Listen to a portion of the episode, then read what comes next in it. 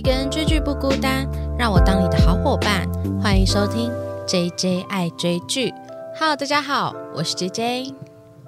今天这一集呢，我要来聊，就是其实有非常多的听众都有私讯我说，他们想要听这一个已经被聊到爆的《鱿鱼游戏》。那老实说，因为我看的时间应该比很多人还要晚一点，因为前阵子就是我需要做的合作啊，还有串联活动下的影剧，其实都还蛮多部的，所以我把鱿鱼游戏排在比较后面一点点。最近我就把它看完之后呢，想说，嗯，应该也要来做一集 podcast，因为这本身就是我还蛮喜欢的题材。但是因为真的是讲的人真的非常非常多，就是各式各样 YouTuber、podcast 应该都有蛮多人在聊过这部剧。其实我除了看过鱿鱼游戏之外，我也看过。就是大家讨论度很高的《经济之国》的闯关者，那这一部呢，其实我在这一次也有再重看一遍，所以，所以我就想说，嗯，如果只单聊鱿鱼游戏，好像有点太无聊一点点，那我就在。中间会插入一些，就是跟《经济之国》的闯关者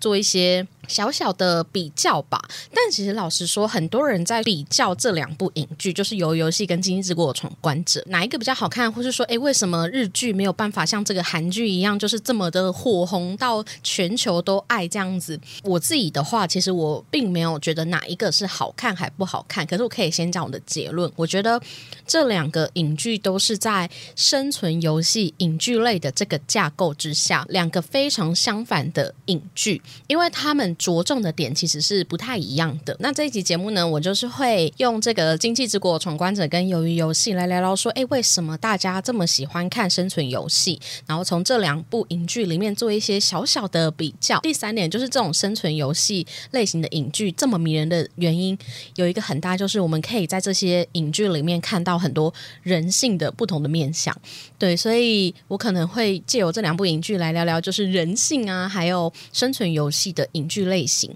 那最后可能会有一些关于鱿鱼游戏里面的彩蛋跟第二季的伏笔。那我先来简介一下关于鱿鱼游戏到底在演什么。就算你没有看过这一部影剧，应该最近都被非常多的人洗版。关于鱿鱼游戏的，就是游戏关卡那个碰糖啊，或是他们为了这个金钱利益而去进入这一个可能会失去性命的游戏里面。那他这个故事的主要呢，就是让一群生活在社会底层跟。负债需要金钱的人们，然后他们就受到了一个非常神秘的邀请。这个邀请他们的人一定要提一下，就是由孔刘所饰演的一个，算是不确定他到底真实的身份是什么，但可能是游戏的管理者。他就在各大地铁站就会拦下那些生活有负债的人，然后找他玩那个打画牌的游戏。其实这个打画牌游戏也是韩国非常有名的那种小朋友会玩的游戏，就是他会给你两个选项，一个是蓝色的画牌，另一个是。红色的画牌，你选择了一个之后，我们就是各自把自己的那个牌子往下打。只要我往下打之后，你的画牌会弹起来的话，那我就获胜了。只要玩家从孔刘这边获胜的话，他就可以获得十万韩币。他就是借由这样子的游戏建立了玩家的信任感，就是玩家可以靠自己真真实实的努力，然后去获得奖金。当然，如果玩家输了的话，他们没有钱还嘛，然后孔刘就会赏他们一巴掌，这样就。有非常多的人就是复刻他们这个玩游戏的片段，我是觉得蛮好笑。网络上很多这种游戏片段，那里面的最主要的主角呢，是由李正宰所饰演的陈其勋。他是一个就是在一个汽车公司当了十年员工之后，因为公司的重整而失业的人。他在那一段日子之后呢，他就开始投入就是很大量的金钱在赌博身上，然后就欠了很多的债务。那其实角色设定说，他其实也有经历创业。失败啦。总之，他就是他目前人就是负债累累，然后靠妈妈去养他过生活，所以他其实也算是社会底层中的一个成员。那另一个主角是由朴海秀所饰演的曹尚佑。如果大家有看过《机智牢房生活》的话，他就是里面的主角，金牌棒球选手金继鹤。他在这里面呢，他是一个表面就是在大公司企业非常光鲜亮丽生活的那种投资分析员，他就挪用公司的公。款投资股票跟期货失利，所以他就成为一个身负巨债的失败者。他们两个人呢，其实是算是儿时的邻居，可是他们成长之后就成为社会阶层上天平两端的人，可是。也都因为自己的贪念，就成为了一个负债者。那这个故事的开头呢，就是刚才提到的，是由孔刘邀请这些负债者呢进入这一个鱿鱼游戏。进入之后呢，他们就设置了六个游戏关卡。这六个游戏关卡呢，都是韩国非常非常常见的童年游戏。那总共受邀的玩家有四百五十六名。那他就是告诉大家说，如果最后胜出的那一名玩家，他可以带走。四百五十六亿韩元，那中间它当然是慢慢累积，只要有人死掉的话，它就会累积更多的奖金。那最后剩下多少人，就是平分那些奖金这样子。那在这六个韩国非常经典的童年游戏的执行过程之中呢，就会开始有人死亡，会有人经历就是朋友亲人的背叛。它是一个非常非常考验人心的活动。那大家也会看到很多参赛者是为了赢得游戏而不择手段，所以。就可以看到人性非常险恶的那一面。当然，由于游戏在后面呢，它就有埋下一些很有趣的伏笔跟很惊人的反转。我先不要爆雷，我后面再讨论。但是我非常喜欢这一部鱿鱼游戏的一个。点呐，是它一般我们在看生存游戏类型的影剧啊，可能像是《经济之国》的闯关者、鱿鱼游戏或是大逃杀，我们一定会提到，可能是玩家为了钱而失去人性的那一面。同时呢，其实在这个鱿鱼游戏里面，除了玩家之外，还有一批是管理玩家的人，就是游戏的管理人。那这一群管理人呢，通常到后面会揭露说，其实他们跟玩家一样，只是参与了这个游戏，只是他们的角色任务是当玩。家就是失败的时候必须开枪扫射他，就是他赋予了杀人的权利。可是实际上他的地位跟处境其实跟玩家是没有太大的差异。在鱿鱼游戏里面，我觉得他很喜欢的一点是，他在后面的集数其实是安插了所谓的贵宾进来。那贵宾进来的那一刻呢，大家就发现说，其实这个鱿鱼游戏它就是有钱人在无聊的时候创立的一个游戏。这些人就像是我们在玩那个赛马之中的那些马。他们就是在看一个非常变态的这个娱乐性游戏的概念，对，所以其实我就要带到我的下一个问题：为什么大家喜欢看生存游戏？诶，还是只有我？因为我自己本身真的是非常喜欢看生存游戏类型的影剧。很早期启蒙我的其实是大逃杀的漫画，就是我小的时候非常喜欢看漫画，然后那个时候无意间就看到了大逃杀的漫画。可是其实大逃杀它是原先是从小说改编来的。那它有改编成漫画跟电影，可是我其实有看过电影，电影好像有两部吧，但我自己是蛮不喜欢的。可是我很喜欢漫画的原因是在他这一些人就是在游戏中为了生存的那个人性，其实是刻画的非常的。美丽真的很美丽，因为我记得我那时候在看他的漫画的时候，我觉得他们的分镜其实很像电影的画面。就是你在看这些漫画，你都觉得哎，我好像在看一部电影。之外，其实他在描述每一个人死亡的时候，他都有去带到说他是一个怎么样的人，那他是因为什么样的个性才会让他造成在这样子的形态下死亡？例如，他本来是一个很会诈骗人的人，那他也会因为为他在游戏中诈骗别人而自食恶果，类似这一种，就是他每一个死亡都还蛮有意义的。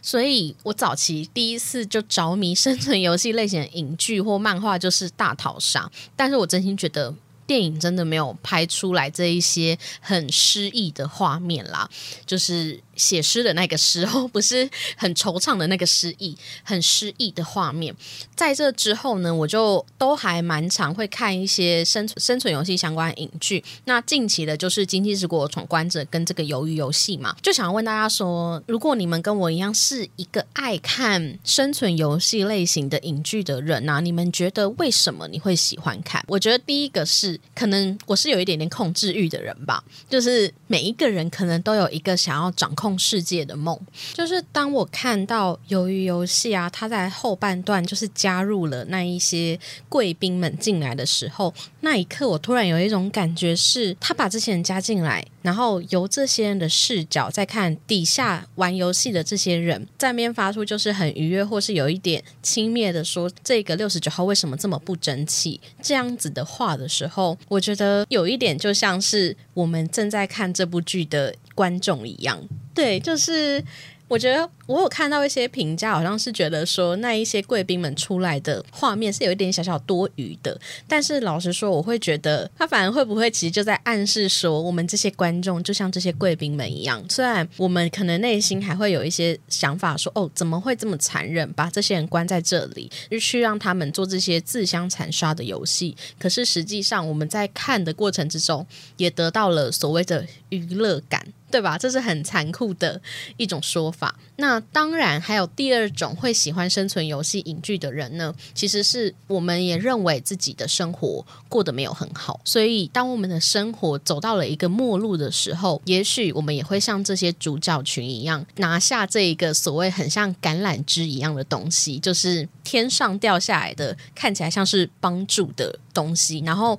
在那一些很黑暗然后末路的时刻的时候，其实也许。钱会比我们的性命还要重要，所以我们在看这些角色的时候，我想大家都在内心里也会跟着问自己说：如果我像这些角色遇到这样子的情境，我们会做什么样的选择？对，那接下来呢，就是可以来聊一下，说从生存游戏的这一个影剧类的架构啊，我们可以来看看鱿鱼游戏跟精英之国有什么不一样。那我前面就是先聊一下鱿鱼游戏的设定。那鱿鱼游戏呢，它其实在玩这样子个游戏，必备的条件一定就是玩家、场景还有奖品嘛，就是你要继续待在这边的诱因是什么？那在鱿鱼游戏上啊，这一些玩家刚才都有提到。他们都是有选择权的哦，就是是有孔刘，就是拿着那两个画片，然后问他说：“你要不要跟我玩这个游戏？”那最后他们就都有获得很多的钱了。之后他就孔刘就跟他说：“我这边还有一个邀请卡，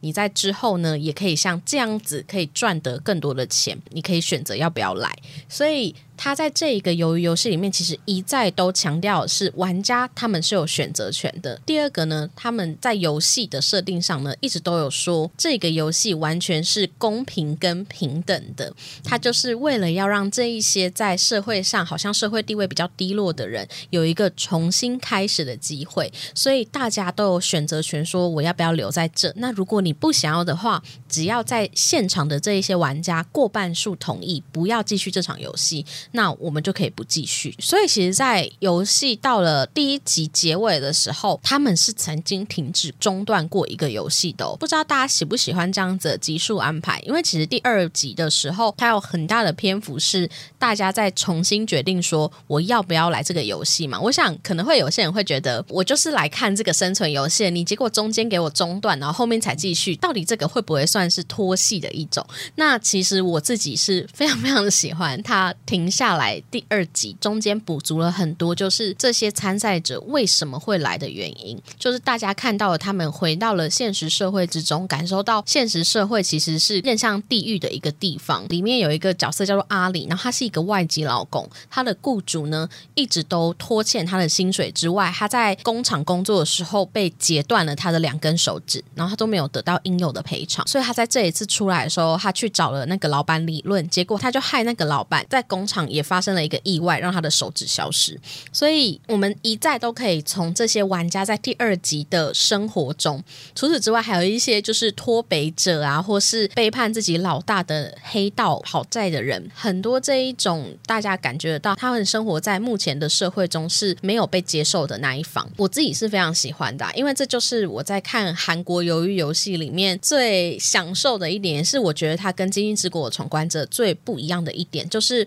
韩国的这一个鱿鱼游戏啊，它的重点从来都不是游戏，就是它的重点就是当他选择了那六个游戏都是很经典，大家一看到名字一二三木头人就知道他是怎么玩的这一种游戏的时候。大家就知道它的重点已经不在游戏是怎么设定的了。我们不是真来破关的，他要看的就是在这些玩家在游戏之下，他做的那一个人性的选项是什么。所以他花了第二集很长的篇幅去聊他们每一个人的背景是什么样子。所以在这个玩家呢，他们都有自己的选择权，然后奖品也是刚才提到的四百五十六亿，所以他们找这些人都是负债累累的人嘛，所以对他们来说留在这边有一个很大很大的诱因。那场地呢，其实如 Netflix 的 YouTube 频道的话，它就是有试出它的幕后花絮嘛，然后大家就可以看到他们的场地那个大型的游乐场其实是全部都是人工搭建出来的。那这个大型的游乐场，他们的色彩选选项呢都是粉色为基调嘛，然后就有很多那种像糖果色系的组装，所以每一个进来的人会觉得哇，我好像进到了一个很梦幻的世界。然后这个地方呢，它是。真的好像可以让我底层班的人生有一个改变的机会的这一种，我觉得他这一个场景设定完完全全就是要让这些玩家感受到我的生活是有希望的。只要我在这边好好的过完这六个简单的游戏，真的有机会可以让我的人生有一个全新的反转。最多人讨论的就是这六个游戏后面的就是背后的隐喻啊什么的。那老实说，我其实。都没有看过，对，因为我知道我自己会聊这一集 podcast，所以我有很刻意的不去看其他人关于这部片的解析，或是他们觉得这个游戏背后代表什么意思，因为我就很怕有重复啦，所以我如果后面有重复到的剧情，那我真的要先声明，我是真的一个影片都没有点开来看，我有很刻意的防雷，对，所以。我觉得这六个游戏啊，我当然要聊一下它的隐喻是什么嘛。刚才也提到，其实这六个游戏全都是非常经典的。我觉得这个游戏其实有大部分，甚至不只是韩国会玩而已，就是像一二三木头人呐，或是玩弹珠啊、拔河啊，这些都是台湾应该也都小时候大家都有可能会玩的游戏嘛。这六个游戏呢，刚才有提到，其实设计的人呢，就是。一群有钱到没有地方花，然后觉得这个生活已经失去乐趣的人，集结了这一群他们感觉需要帮助的人，然后来进行这个赛事嘛。所以在设计这个游戏上呢，刚才提到它就是规则必须非常简单之外呢，它还必须兼具所谓的。娱乐性，所以他在游戏的进行过程之中呢，都有一个游戏管理员会去看看说，哎，这个游戏的推进的进度好不好玩，有不有趣，够不够娱乐到这些贵宾们？那他同时也要让这一些玩家可以瞬间感受到恐惧。我觉得这六个游戏啊，他们都是表面上，因为他们一再提及，就是他们想要在这边打造一个平等的游戏空间嘛。可是刚才提到这些游戏设计者，他们都是社会顶端的这一些人。他所谓的平等啊，都是拥有优越感的这些人底下认为的平等。这是什么意思呢？我觉得可以直接从这六个游戏带给我的感觉来聊一下。那第一个游戏就是非常简单的一二三木头人，一二三木头人应该算是非常多的人都可以瞬间理解游戏规则这种游戏嘛。但是它也是可以瞬间挖起这些玩家最深层恐惧的一个游戏。我觉得它当做一个开场，就像是可以让这些玩家瞬间理解说：“哦，你来到的其实不一定是天堂，而是地狱哦。”马上就可以提认到说，只要在这场游戏中失败，就会被眼前的这个娃娃给射死的这一个。恐惧。那第二个游戏呢，就是那个舔碰糖嘛。它其实不是舔碰糖啦，碰糖是韩国。如果大家有在看韩综的话，他们还蛮常玩的一种游戏方式，就是要按照那个图形去刺刺刺，然后把那一个图案完整的取下来，你就可以跟老板换另一个碰糖。这是韩国非常传统的游戏类型。那它也。放在了这一个第二个游戏里面，我觉得啊，其实碰糖它在前半段的时候，大家都照那个规则，就是都好好的玩嘛。但是后半段的时候，后来因为主角陈清他就发现了这个碰糖的背面其实是有一点透光的，所以他可以靠舔碰糖的背面，然后去让前面的这一个图案慢慢的掉下来，这样子。我觉得在这个游戏里面，我看到的事情是，因为他在一开头的时候，他会让这一些玩家。选择四种图案嘛，那有些图案就非常简单，一个是圆形，一个是三角形，然后另一个是星星，然后另一个是雨伞。有些人呢就选到了圆形或三角形的，就非常的幸运。但是如果不幸像陈其勋选到的那一个是雨伞的话，他就非常有机会有失败的可能。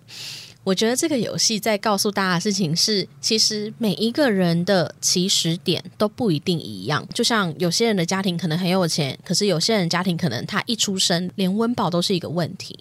但是这个世界给每一个人的时间又是相同的，我们一样就经过每天的二十四小时，你可以靠你自己的努力去达到。不一样的世界，他又在这个游戏的结尾，让陈其勋发现了一个这个游戏的算是 bug 吧。他就告诉你说，其实你只要看透背后的这个通则的话，你其实也有翻身的机会，因为每一个人拿到的那个碰糖都是一样的，它的背后都一样，是你可以靠舔它而让这个。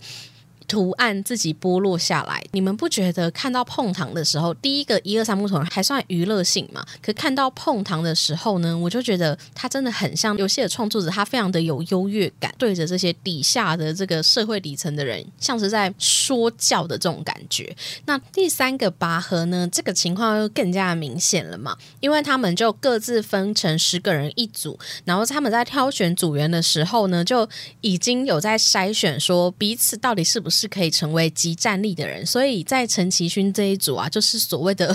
老残穷组，就是里面又有断了两根手指的阿里，然后又有老人吴一男，然后又有三个女生，这样子的组合就是在里面非常的吃亏。那面临拔河这样子的比赛的时候，却靠着那个老人跟他们说了这个拔河的诀窍的时候，居然险胜了，就仿佛在告诉你说，尽管你的就是。背景啊，或是能力，或是经历不好也没有关系，你也可以靠经验跟技巧去做翻身这件事情。那接下来的游戏呢，就是所谓的弹珠比赛。那弹珠比赛。我觉得它的设定真的非常非常的残忍，它会让这些玩家去找另一个人，两个人一组。那通常你会找的一定都是你觉得在这个场上你最信任的那一个人。当他们最后分组完毕之后，他就跟这些人说：“你现在要做的事情就是把你旁边这一个人的弹珠全部骗过来。”这个游戏其实算是评价好像蛮两极的，有些人觉得有点拖戏，有些人觉得很催泪。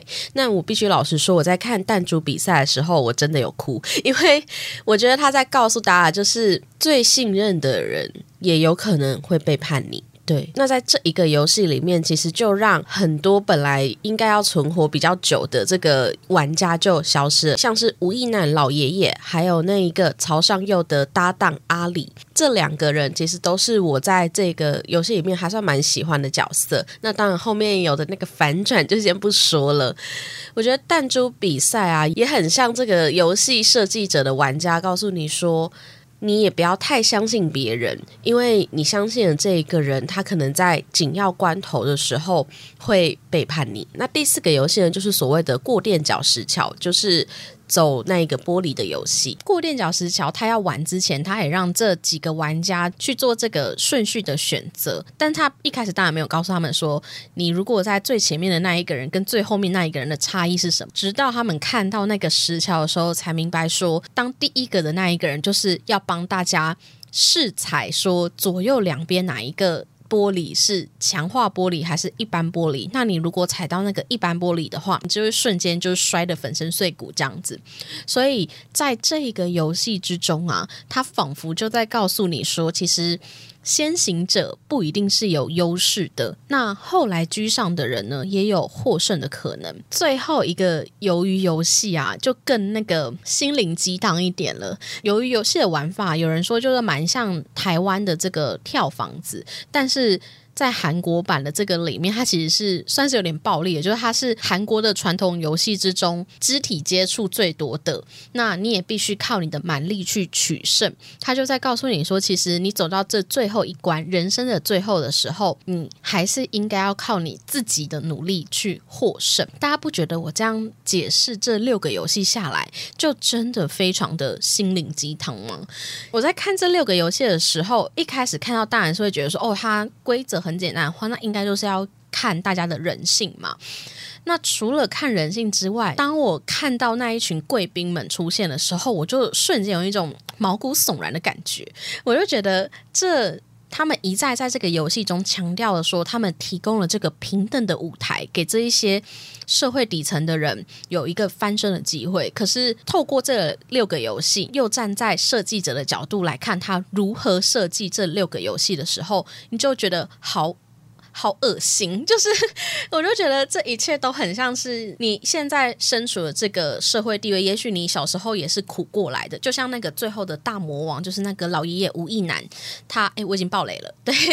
应该没有关系吧？都大家应该看的差不多了，对我已经爆雷了。那最后那个大魔王吴亦男啊，他小时候可能也在一个很平凡的那个巷弄中，跟他的老婆一起生活，然后一个小孩一起玩，这样子的生活环境好像不是过得很好，可是后。后来呢，他就成为了富豪嘛。他虽然好像是站在一个过来人的经验，可是以前的年代跟现在年代当然是不能够比较。然后你现在站在一个社会的高位的时候，你明明最初创立这个游戏的原因，就是因为你觉得你的生活没有乐趣，所以他在。好像是站在一个社会的高位，然后很有优越感的感觉，然后去告诉这些底层的人说：“哦，你还是有机会翻身的哦。”透过这六个游戏告诉你说，其实生活完全有机会可以重新再来过的。这样听起来会觉得好像很心灵鸡汤、很疗愈，可是细思他的动机，你就会觉得非常的恶心。我自己觉得很不舒服。对我自己是从这游戏设计者这些大 boss 的角度去解析这六个游戏的意涵。那不知道大家是怎么样解读这六个游戏，因为我自己也没听过别人解读，所以欢迎可以在底下留言跟我分享，或是去我的 IG 搜寻这家 IG 去跟我分享。所以我就从这个生存游戏类型的影剧啊，就稍微了分析了一下这个鱿鱼游戏的架构。那后面啊我就想要稍微带到说，刚刚有提到《经济之国的闯关者》，很多人都把这部日剧拿来跟鱿鱼游戏做比较嘛。那《经济之国的闯关者》，我先来小小简介一下它的主。角呢，其实是山崎贤人所饰演的有希良平，那还有另一个女主角是土屋太凤所饰演的宇佐木佑叶，他们两个人是在比较后面的集数才相遇的。那他就是描述说，这一群其实也算是社会边缘人的角色吧。那本来有希良平呢，他是有另外两个朋友的，他们在经历一个逃难的时候，他们就躲到一个厕所，瞬间他就感觉到，哎，他们所在的这个东京突然好像停电了一样。然后当他们打开厕所门的时候，发现整个东京的人都消失了，只剩下他们三个。那他们就觉得，哎，发生了什么事情？到了晚上的时候，他们就会在广告墙上面看到指引说游戏开始了。就是他们三个人呢，就其实我看到第一季结束的时候，他还没有解释说他们是怎么挑选这些人进来这一个有点像是异世界的国度，因为他们所在的那个场景啊，像由于游戏它是以把他们丢到一个大型的游乐场嘛，可是经济之国它的场景比较高级一点，它就是在东京玩大地游戏的概念。那他们就被挑选进来这个国度之后呢，就开始玩了各式各样的游戏。那他们跟游游戏不一样的地方是，他们并没有所谓的奖品，而是他们身上有一个所谓的签证。那这个签证就是他们可以留在这个国度的通行证。这个签证是有日期限制，他们必须靠玩游戏不断的去获得。更多的天数才可以留在这个国家。如果他的签证到期的话，他就会死亡。那经济之国的闯关者也是像之前的生存游戏的类型一样，就是找了一群人，然后来到了这个地方，然后开始进行。死亡游戏嘛，它的玩家设定呢，其实跟鱿鱼游戏稍微不一样的事情是，他们都算是有一点被迫参加的。我刚才说了，我看完第一季到现在还不知道他们怎么被选进来的。可是这些进来的人呐，在后面的故事中，你会发现都是一些也是社会的边缘人，消失。也不会有人去找的那一些人，就真的还蛮悲伤的。像那个主角游戏良平啊，他就是在家算是靠爸爸养的所谓的尼特族吧，就是啃老族啦。然后他整天都沉迷于线上游戏，所以他来到这一个另一个世界的国度的时候，就突然发现，哎，他在网络上玩的那一种游戏啊，他可以用这样的思维来玩这个。国度里的所有游戏，就像闯关一样，所以他在这里面其实有一点像是智囊团的这一种角色。那其实我前面有提到说，我觉得《经济之国的闯关者》跟《鱿鱼游戏》其实是在相同的架构下所衍生出来，完全目的是相反的一个作品。那刚才提到说，其实韩剧的这一个鱿鱼游戏啊，它着重的点其实是在于人性，所以他才会挑选简单的游戏去做实行嘛。然后大家在看的其实是这一些角色他们在面临不同的选项下，他会做什么样的决定。然后刚也提到，他们也花了其中一个第二集的篇幅去描写这些人的背景，然后在最后其实也花了一长部分去聊说这个游戏为什么会出现。主角陈其勋他。拿到了这一个奖金之后，他并没有选择花掉，就是他不断都有在描述人性的部分。我觉得这也是韩剧的特点呢。大家如果在看韩剧的时候，应该会觉得他们的确算是稍微的狗血一点啦，就是会演员的演出很多都会有情感方面的演绎。那我们在看日剧的时候，其实可能大家就会觉得情感的部分没有这么的奔放。那除此之外，其实《经济之国的闯关者》啊，他想要带给大家的是。这一个国度好像是一个没有希望的世界，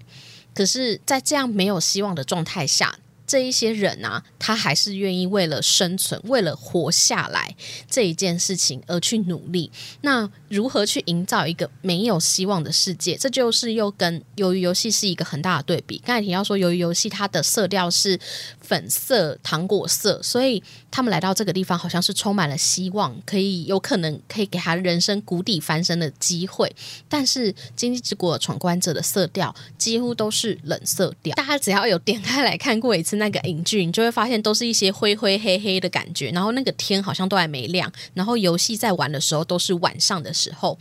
就是有一种没有希望的感觉。但是他们在《经济之国闯关者》，其实他。感觉起来应该会有三季吧，它其实是改编自一个漫画的。那它其实漫画是第一季是断在三分之一的地方，所以我想应该还会有两季，还在猜测，我不确定。它其实后面还有很长的剧情要演。那其实，在第一季的后半段的时候，他们有安插一个所谓的像是乌托邦一样的地方，他们都叫它海滨。那这个海滨呢，其实是里面的资深玩家所创建出来，给其他玩家一个充满希望的地方。就是他们发现说，这个国度是一个没有希望的嘛，可是他们觉得这样子生活好像。真的是过不下去，所以里面的一个角色叫做茂将，他就决定说：“我要创造一个国度，告诉大家说，我们只要收集到复刻牌的话，就有出国的机会。”可是实际上，在故事的最后的时候，发现这其实是一场骗局，这样子。诶，刚才没提到的事情是《经济之国的闯关者》，他们的游戏设定啊，其实是照复刻牌的花色来决定游戏的类型。那红心呢，就是玩弄人心的游戏类型；那黑桃是体力，方块是智力，梅花是团体合作，那每一个人就是来到了游戏会场之后，才会知道，哎，我今天是抽到什么类型的游戏。那他会依照数字大小，数字越大的话，难度就越高，这样子。那第一届的时候，他们在海滨就形成了一个像组织的地方，大家都会去外面破关，破关回来之后，他就会把复刻牌都给这个领袖。我看到蛮多人在讨论游游戏跟经济之国闯关者的时候，会在游戏上觉得，哎，其实韩国的游戏没有做得很好。我自己觉得啦，这有一个很大的原因是刚才提到，其实韩国他们没有真的很在意游戏，他在乎的是人性嘛。第二个，我觉得是日本在生存游戏类型的影剧，其实真的发展的还蛮成熟的。最初就是我刚才有提到的大逃杀嘛，就是他们的漫画上其实有很多都有生存游戏类型的剧情出现，像是要听神明的话、未来日记、赌博末世录，就是日本在生存游戏的这个创作上发展已经很成熟。了，所以他来到经济之国闯关者的时候，他在游戏上已经可以非常的精细跟好玩啦。对，所以我觉得这其实有一点像是发展历程的感觉，就是韩国还在蛮早期的尝试这个题材，所以它着重的点是人性。可是如果他在继续钻研下去，或是之后有类似的影剧出来，他们一定不可能只抓人性这个点，那可能就会在角色的设定，或是场景的设计，或是破关的关卡上有所突破跟创新。所以我觉得日本在这方面已经。对我来讲，其实是比较成熟的。我觉得《经济之国闯关者》啊，我这次在重看的时候，我真心觉得它就是跟《鱿鱼游戏》在相同的情节设定下，就是生存游戏一定会有的玩家都是那一些社会底层人，都一定来玩游戏。那在这之间，你就会看到很多人性的抉择。所以，它在这个设定之下，完全不同方向人性的选择。鱿鱼游戏是要带给大家希望，但是《经济之国闯关者》反而是创造一个没有。希望的环境，对，这就是一个蛮有趣的地方。那那后面呢，我就想要来聊一下这两部剧的算是共同点吧，就是他们同样都有在刻画人性上面有一些有趣的地方。在看这样子游戏类别的时候，里面一定都有一个角色是他本来。在外面好像是一个善良的人，可是他进来之后呢，却开始会为了生存而去杀害同伴，或是背叛同伴的情节出现。当这个情节发生的时候，他们都会说一句话：“如果你是我，你也会做出同样的选择。”那这件事情呢，就发生在《由于游戏》里面的朝上，又就是另一个男主角。他本来跟刚才提到的外籍劳工阿里啊非常的好，但是在弹珠那一个关卡的时候，他却选择欺骗阿里，然后。骗走他所有的弹珠。其实，在《经济之国闯关者》里面也有类似的角色出现，就是他们为了生存而决定要牺牲对方的生命。那我不知道大家在看到这一句话的时候，会不会也在内心也跟我一样反思说啊，如果我是这个角色，我到底会选择例如像曹尚佑一样去欺骗阿里，还是像还是像陈其勋一样去找寻一个所谓的双赢的方式？但老实说，陈其勋他在弹珠那一个关卡里面，他选择背叛了跟他一起的搭档，就是那个老爷爷吴亦男。所以其实我觉得这都在问同一个问题啦，就是你在面临人生的低潮的时候，你是会选择自保，还是会展现这个人性的光辉，就是让对方获胜？第二个关于人性的拷问呢，就是你的人生啊，要到多深的低谷，然后还有这个游戏要有多大的诱因利益的时候，你才会选择加入这样子一个游戏。其实我觉得在。这些的角色之中啊，他们挑的这些人都是所谓的社会边缘人嘛，里面都会有一些角色出来说，其实他觉得活在这个世界里。好像更快乐，像经济之国闯关者，因为他们离开这个国度是遥遥无期的，他们不知道怎么样才可以离开，他们反而觉得我一直活在这样子的世界，好像对我来说比较好。其实像鱿鱼游戏，刚有提到第二节的时候，他们其实曾经有可以终止游戏的机会嘛，可是大部分的人都选择重回这个游戏，因为他们感受到。外面的生活似乎是更像地狱。那其实老实说，我觉得这个问题啊，对我来讲真的很难很难回答。诶，我觉得我自己应该算是生活中还算努力的人，就是再怎么样也不会到让自己。走入这样子的窘境，但是老实说，很多走入社会底层的人，其实都一定没有人会知道，我现在做这一个选择会让我一夕之间负债累累。就像里面那个角色朝上右，他玩了那一个股票，他一定是带着希望去玩的，他一定没有想过说这件事情会让我连家里都不敢回去。我觉得这个问题其实真的是很难很难回答的问题。那这应该也是我们在看《鱿鱼游戏》里面会感受到这个角色。挣扎一个很主要的原因，然后还有第三个，我觉得它不算就是人性的拷问啦，应该是。在这两部剧里面，我们都看到有一些女性的角色，女生啊，她身为就是算是先天上体能没有这么好的角色的时候，她们要怎么在这个游戏中生存？在鱿鱼游戏里面有两个非常对比的角色嘛，就是第一个是韩美女，那个韩美女她一进来呢，就马上去投靠了在这个会场中最强的那个黑道大哥，可是是他在最后啊，其实也被那个黑道大哥。背叛了他，甚至在中间其实有跟黑道大哥发生了就是关系，好像想要用身体绑住他，但是后来没有多久，他就马上被那个黑道大哥甩掉。那还有另一个女性角色呢，是脱北者江晓，她其实在外面的时候曾经跟那个黑道大哥算是可能曾经同居过，可是后来骗了黑道大哥钱吗，还什么的，有点忘记了。不过黑道大哥就对他一直非常的有敌意。但是我们也看到蒋晓，她虽然身为女性。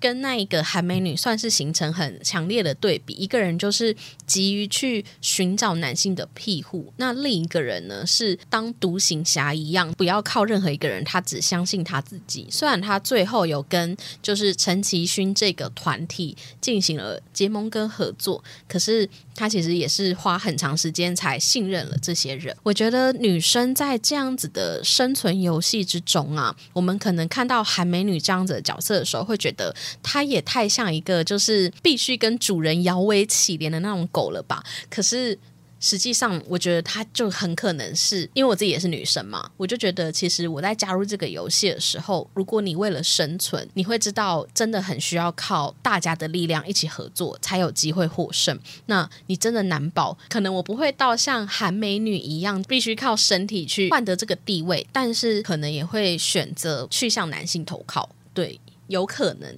那还有第四个啊，刚有提到说，在鱿鱼游戏里面，除了那一些游戏的设计者之外，管理玩家的那一些红衣人呢，他们其实也可能像这些玩家一样，是进来这个场地，成为那个拥有杀人。权利的人，只是他们同样其实地位是相等的，只是一个人是玩家，另一个人是管理玩家的人。其实，在经济之国闯关者里面也有类似的情况，就是收到复刻牌的玩家跟。发复刻牌设计游戏的发牌者，他们其实同样都是因为某些原因而进入这个游戏。那有些人成为了玩家，有些人成为了让这些玩家自相残杀的人。我觉得在看这一段的时候，我一直想到以前就是有看过一个史丹佛的监狱实验，就是在一九七一年的时候啊，有一个美国的心理学家。他就在史丹佛大学的心理学系地下室，就模拟了一个像是监狱一样的地方，就召集了二十四名感觉起来非常健康跟正常的人，他们是有经过筛选的。然后他就把这些人分成一半，半的人饰演囚犯，另一半的人饰演监狱的看守。他们就被告知说，他们必须有这样子的人设嘛。那在第一天的时候呢，这些囚犯跟饰演看守的人，他们可能还。还觉得自己在演戏吧，所以他就相安无事。结果第二天的时候，饰演囚犯的这些人，他们就发起了暴动。这些看守呢，就开始采取暴力的措施去控制这个局面，就是他们各自都开始入戏越来越深。那直到。第六天，这个实验才停止。这个是一个非常有名的，就是史丹佛的监狱实验。我觉得我在看生存游戏里面的这个设定的时候，都一直想到这件事情，就是这些玩家或是管理玩家的人，他们虽然同样都可能是被。抓来这边做这件事情的人，但是他们却有不一样的角色设定。诶，很多人是说，有可能是早期那个孔刘他在邀请这些玩家的时候，他手上拿一个蓝色的画牌跟红色的画牌，那玩家他们都选的是蓝色的画牌，就有人说，也许那个如果有人选红色的话，他就是成为那个管理玩家的人。就是我觉得他们的角色就很像这个监狱实验一样，尽管他们一进来的线是平等的，可是进来之后，他们彼此都有自己的人设。之后，那些管理玩家的人也可以狠下心去射杀那些玩家。所以，其实我觉得，就是关于鱿鱼游戏啊、经济之国闯关者，他们有很多差异的点，但同时在这些关于人性的描写上，其实有很多共同之处。除此之外呢，就来小小聊一下。我有看到一些蛮有趣的彩蛋。第一个呢，是有人分析说，他们怀疑最后的那一个大魔王吴亦男啊，那个老人。他可能是男主角的亲爸爸。我其实第一次听到这个设定的时候，我觉得，哎，如果出现在韩剧的话，好像也蛮正常的。最近蛮红的韩剧就是《上流战争》啊，或是《婚词离曲》啊，或是《我的上流世界》，都是所谓的狗血剧。就是韩国真的好像还蛮吃狗血剧这一套。所以如果最后大魔王吴亦男跟男主角是父子关系的话，其实还蛮合理的。那其实他们有分析了十点，就是很有机会的原。因其中有一个像一开始陈其勋呢，他就拿着他妈妈的提款卡想要去偷领钱的时候，就有网友截图，就发现那个提款卡的左下角，他妈妈的名字呢叫做吴莫顺。早年的那个韩国法律规定其实也跟台湾差不多，就是以前的女生是会冠夫姓的，所以大家就会觉得说，其实会不会他冠的就是吴亦男的那个？姓吴的姓呢？然后还有第二个，我觉得还蛮有道理的，是陈其勋呢，他就拿着他妈妈的提款卡去输入密码的时候，他第一个先输入自己的密码是四二六，可是后来发现不对嘛，后来他就换成了他女儿的生日，就是六零八，就代表说他存在的这个时间线是六月嘛。他跟吴亦男一起组队在玩这个弹珠游戏的时候，吴亦男就抓着那个弹珠说：“我的儿子是在这个月的二十四号生日，那这个月就是之前他女儿的生日六月，所以是六二四。可是大家会想说，哎，那就跟陈其勋的生日是不一样的啊。可是你把六二四倒过来看的话，就是四二六，就是陈其勋的生日。一来，我觉得说不定他是想要隐瞒他。”其实知道他是他儿子这件事，二来也可能是因为这个吴亦男他就是有脑瘤嘛，所以他其实有老人痴呆，他记错儿子的生日也不是不可能。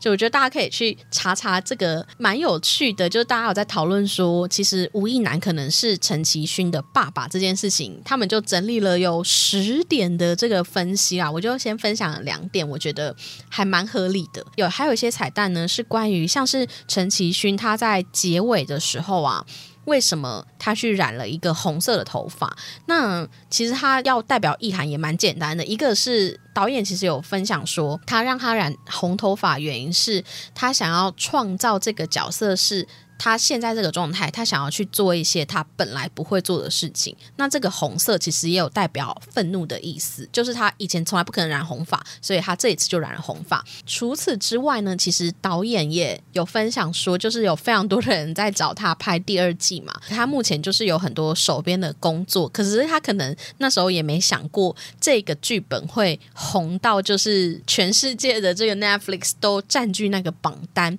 所以他有在考虑说。要合作，但是目前是还没有正式的动工啦。那第二季其实也留下了蛮多的伏笔，就是像里面曾经有一个潜进来游戏里面的那个二十九号黄俊浩，他本来是为了想要找寻自己的哥哥潜进来，后来他才发现，其实这个游戏的主办方就是他哥哥。所以他后来是被他哥哥用枪就是射杀之后，他就倒在那个悬崖下去，下面是一大片的大海这样子。但是他哥哥射杀他的时候，其实没有射到重要部位，所以其实他到底是生是死这件事情，还是大家的一个谜。第二个留下的伏笔，当然就是他的哥哥黄仁浩是由李秉宪所主演的嘛。那弟弟在追查哥哥的时候呢，他有翻到说他哥哥是前几年的玩家，那他是如何从从前几年的玩家成为一个游戏的管理者，其实，在第一季的结尾的时候，陈其勋呢，他就是原本要去到国外找他的女儿，可是他就在中间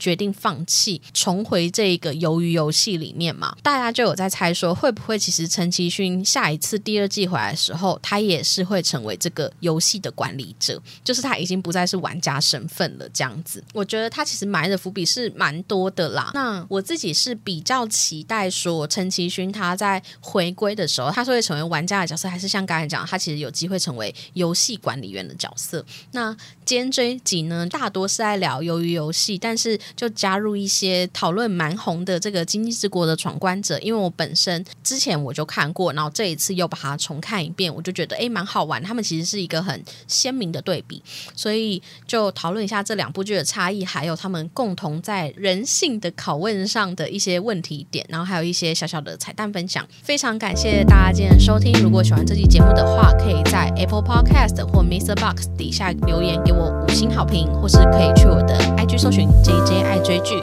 跟我分享你听完这一集的心得。那非常感谢大家今天的收听，大家再见，拜拜。